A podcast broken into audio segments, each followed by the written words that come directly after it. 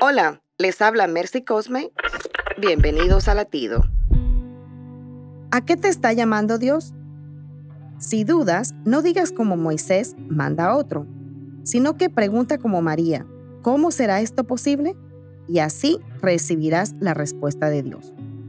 El llamado no viene sin la ayuda del Espíritu Santo. Sería algo imposible para nosotros cumplirlo.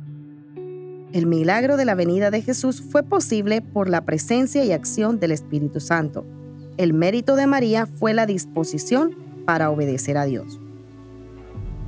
Cuando el Señor te llame, no dudes, porque lo que no puedes hacer lo hará el Espíritu Santo. Solo responde como María, he aquí la sierva del Señor, hágase conmigo conforme a tu palabra.